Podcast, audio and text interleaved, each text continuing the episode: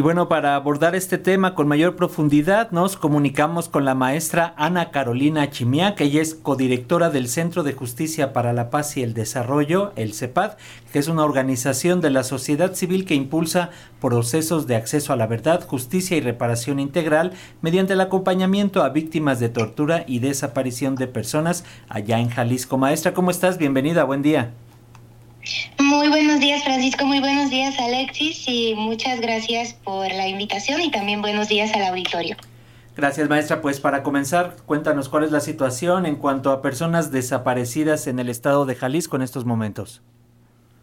Sí, eh, Jalisco desde el año 2019 eh, se ocupa, ocupa primer lugar a nivel nacional en cuanto al número de personas eh, desaparecidas. Lamentablemente, año tras año, las cifras de personas desaparecidas eh, están yendo en aumento eh, y eh, también los casos de desaparición de personas también se mantienen en la impunidad casi absoluta. Y frente a esta situación en los últimos años han crecido también de manera muy significativa incluso los números de colectivos de familiares de personas desaparecidas actualmente en Jalisco buscan más de 30 colectivos eh, que, agrupan eh, a familiares de personas desaparecidas. Eh, y frente a esta situación también hemos logrado, junto con familias, varios logros a nivel institucional de creación de instituciones especializadas, de leyes especializadas en materia de desaparición de personas. Sin embargo,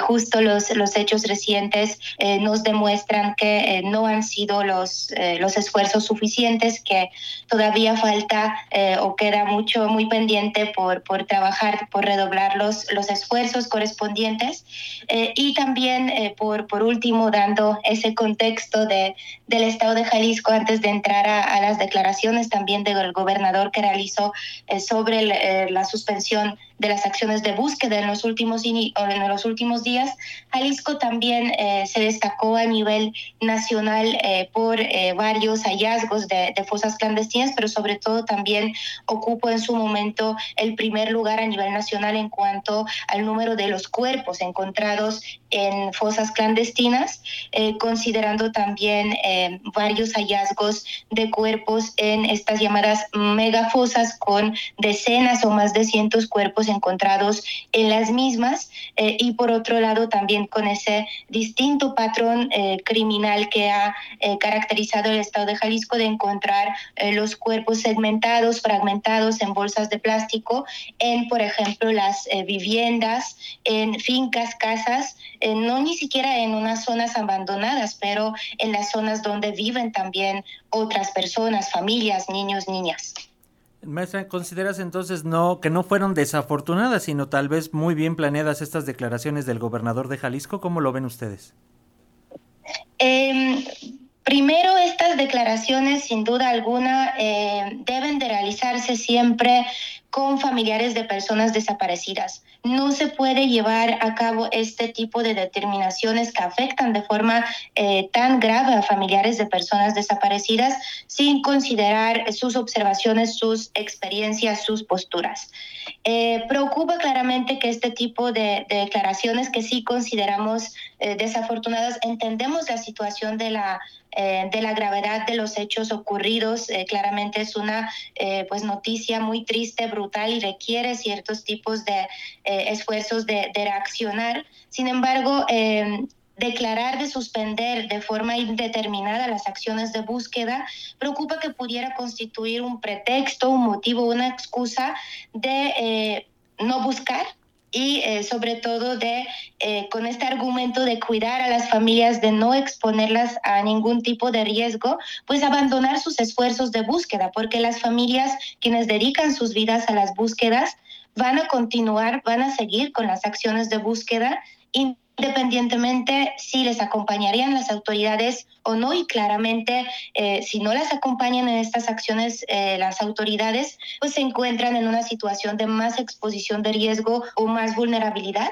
y eh, también eh, recordando que eh, la búsqueda constituye una obligación permanente, continua de parte de las autoridades. No se puede suspender las acciones de búsqueda y además también parte del reconocimiento del derecho de cada persona a ser buscada, cada persona desaparecida y ese mismo derecho debe ser garantizado claramente bajo protocolos correspondientes, en condiciones de seguridad que salvaguarden la vida y e integridad de las personas y con participación de las familias. Y finalmente, eh, esa decisión también genera eh, gran incertidumbre, alerta para muchas familias, ha impactado de forma muy significativa a colectivos del estado de Jalisco, quienes ahora eh, están preocupadas en términos qué va a pasar cuando ocurre un hallazgo de una fosa clandestina, qué va a pasar con los operativos de búsqueda ya programados, eh, qué pasaría ahora eh, cuando sí se reciben estas denuncias anónimas por parte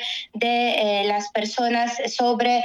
supuestos lugares de, hallazgo de, de fosas clandestinas o de cuerpos, cuando las denuncias anónimas han sido uno de los medios eh, fundamentales para la búsqueda para familiares eh, de personas desaparecidas, medios efectivos, sobre todo ante los pocos o insuficientes avances de, de las autoridades. Entonces son varias incógnitas, varias eh, preguntas, mucha incertidumbre, pero sobre todo también mucha preocupación. ¿Qué va a pasar?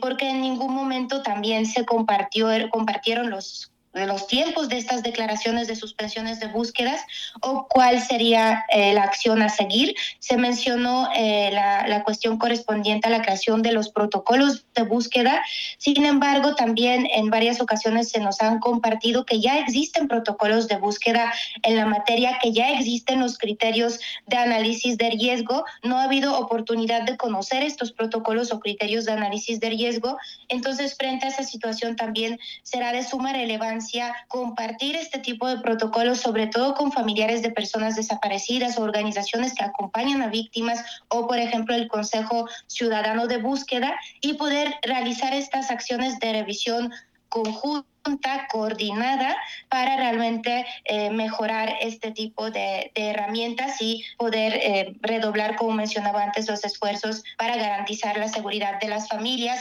también de servidores públicos, eh, pero que las búsquedas puedan continuar. Y que esta llamada de alerta no solamente sería ya para Jalisco, maestra, porque esto se puede extender y, consideramos que se está, está ocurriendo a otros estados aledaños en donde también las búsquedas de familiares es, es exhaustiva y con poco apoyo, que es lo peor. Sí, efectivamente, efectivamente, y además eh, también los patrones criminales que se dan en Jalisco, eh, sobre todo los, los hechos recientes de uso de artefactos explosivos de, de, las minas terrestres, no ha sido una práctica aislada, ha sido también eh, presente a nivel de, por ejemplo, estado de Guanajuato, de, de Michoacán, han sido ciertos modus operandi de parte del crimen organizado que ha ampliado también en los últimos años el uso eh, o el estado de, la fuerza ha presentado cada vez eh, más sofisticadas las técnicas eh, de, operación. Entonces, sin duda alguna, la, la, máxima seguridad y protección y sobre todo la revisión constante de los protocolos de búsqueda y las técnicas más avanzadas y más adecuadas para poder analizar los riesgos previo a la búsqueda, considerando las zonas, eh, justo los, los eh, patrones criminales, las rutas de traslado, el, eh, el número, por ejemplo, de, de presencia de, de, los operativos de seguridad en las búsquedas, todos estos elementos tienen que seguirse construyendo, tienen que seguirse mejorando y como mencionaba, siempre también con participación conjunta de familiares de personas desaparecidas, quienes son expertas al final en materia de, de búsqueda. Muy bien, maestra Ana Carolina Chimiac, co-directora del Centro de Justicia para la Paz y el Desarrollo. Gracias por estos minutos para las audiencias de Radio Educación y por compartirnos esta información tan importante. Si nos permites, vamos a estarle dando seguimiento y estaremos comunicándonos con ustedes más adelante. Sí, claro que sí, con, con mucho gusto estaremos al pendiente y muy buen día a todas y todos. Muchas gracias. Buen día, gracias, maestra. Hasta pronto. Hasta luego, gracias.